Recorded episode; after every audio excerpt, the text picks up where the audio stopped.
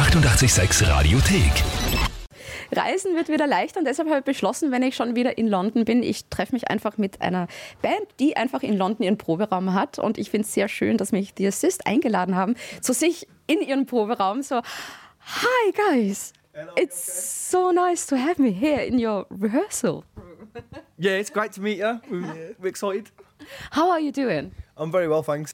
We met here at Premises Studios, and it's so funny because I've been here very often because there's an amazing cafe. So why do we meet here? Because of the amazing cafe. So we, we love food more than music, and we thought someone needs to build the studios here. But yeah, we um, so we we're from Birmingham mainly, but also like he lives south of England in Kent now, and I live in London. So it's just we we sometimes practice in Birmingham, sometimes in London. We're all over the UK, sort of rehearsing The for sure. Black Sabbath. Yeah. Yeah, the home of Black Sabbath. Yeah, the, the, the, and and we're from Walsall, where the the, the band Slade come from. Oh. too. So they're, they're even better than Black Sabbath. Slade. And what's the history of the band? Myself and Ryan are, are brothers, and like initially, Ryan started off learning guitar, and he'd used to come to me sort of in our bedroom and say, "Look, I, I want to write music. I want you to sing." And at the time, that was not something I had ever done. Um, however, I thought I'd, I'd try it out. You know what I mean? Looked up to my older brother. He was an inspiration to me. So at times I was, yeah, by all means, you, you tell me to jump, I'll jump. so I started sort of singing. I was very influenced by Arctic Monkeys and that sort of era, just as they started to come onto the scene. Um, so it was almost rapping to begin with, and then I sort of, as I went on, I found my own sort of niche. And um, how has the last two years been for you? Yeah, how did it feel being in a band during a pandemic? Oh, so like the main thing of our band was always playing live. Like we just get in the car, travel all around the UK. We just love gigs. So it was it was really heartbreaking for us not to be able to play for that long. But a mm-hmm. silver lining is that in that time we got time to reflect and done that album. Like we demoed that album and took a positive out of it that way. But yeah. And now it's time to play one of your songs. So, which with one shall we start now? Um, we'll play Television Kid. So rockt der Abend mit Beate Panschur auf 886. The Assistant Television Kid hier auf 88.6. Hab die Band in London in ihrem Proberaum getroffen. Die Zeit dort natürlich gleich ausgenutzt, ähm, ja, mit Musikern zu plaudern, die man unbedingt auch mal gehört haben muss. Und natürlich auch gleich mal zum Song Television Kid. Ähm, worum geht's da und wie ist denn der entstanden? it's more so for me about just impressionable people in my life and that are so easily influenced by images on the media. And also just trying to rein it in sometimes. I think it's so easy to be caught up in what's going on in the world with social media and tons of things that you see on a daily basis.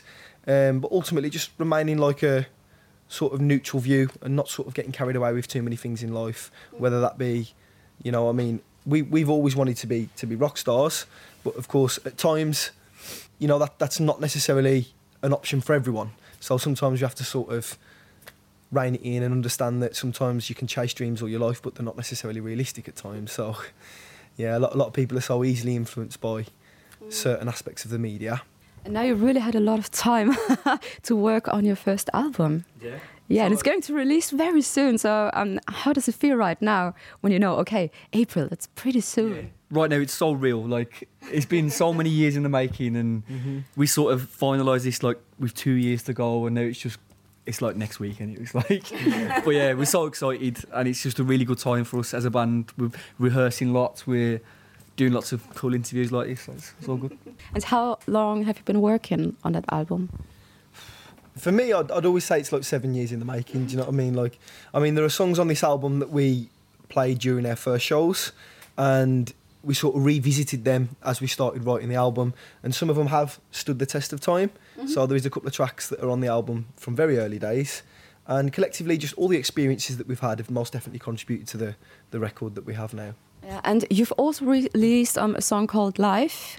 Where you uh, raised some money for NHS staff. So, who came up with that idea? So, hey, we should do something. Life in particular was a track that we had recorded before the pandemic began, and we were sort of listening back through tracks again just to sort of get a collection of music for the record. And I just recall listening to it this one time and thinking, wow, the world's in a really bad place at the moment. and it's very fitting considering what's going on in the world.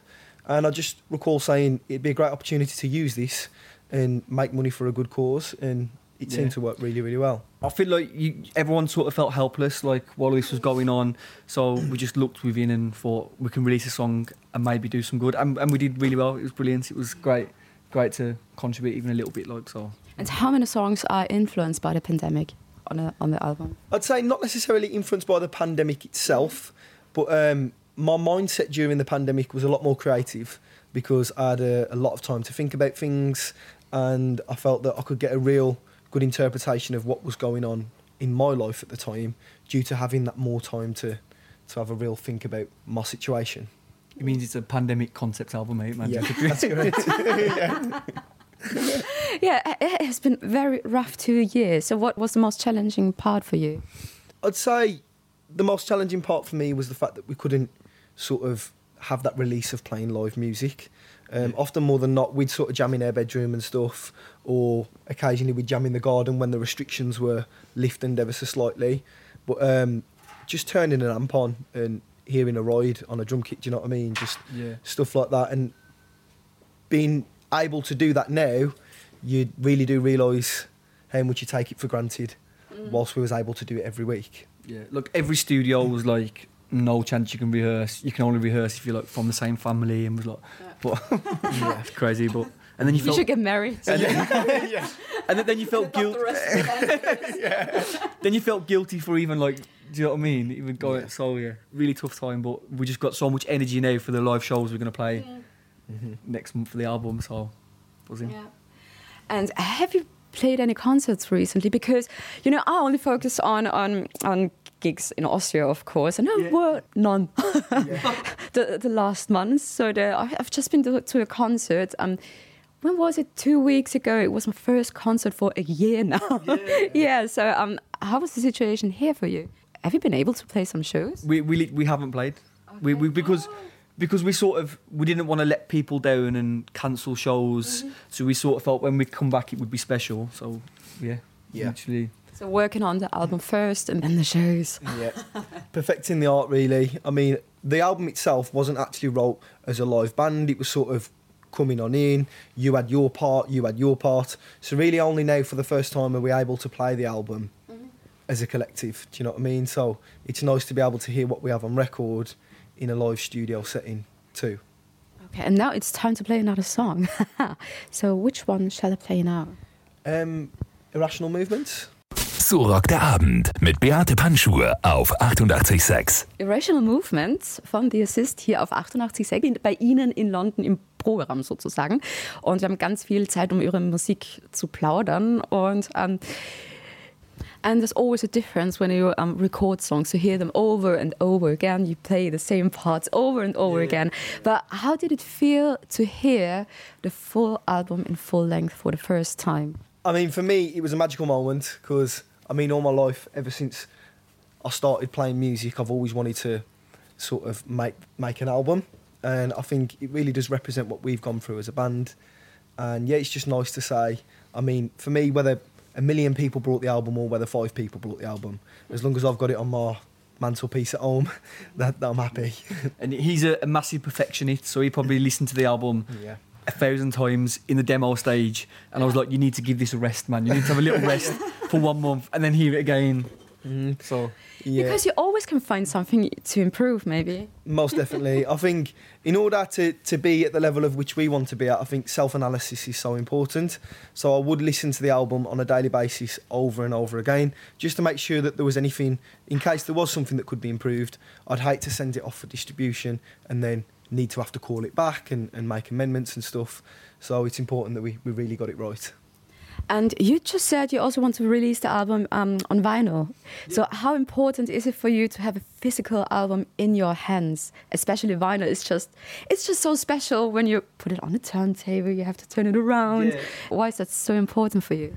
Uh, for me, it's like just the art and like uh, streaming is great, but ultimately it's just just the sound where like the whole you get the vinyl, you get the artwork, you see the photos, you see just everything, and it was really important for us to get it on vinyl. And we, we love CDs as well. Like you know what I mean, like physically for us, like we do a lot of driving, so we'd always like to get through the CDs, get this album out, get that album out, see the artwork and stuff, and it's just Yeah, yeah, we had to do it on vinyl, and it, it's so exciting. We got it pressed at um, Abbey Road, so it's pressed there, and it's come yeah. So buy yours now. So every, everything's going well for you. Yeah, Probably too well. Something's gonna go wrong today. Probably. yeah. I think, And- especially in this game, it's important to have a positive outlook. Do you know what I mean? I think like often more than not, you need to stay as optimistic as you possibly can be because you never know what's around the corner. And do you also um, put an eye on, on the artwork? Is it even more important when you know, okay, you have the space?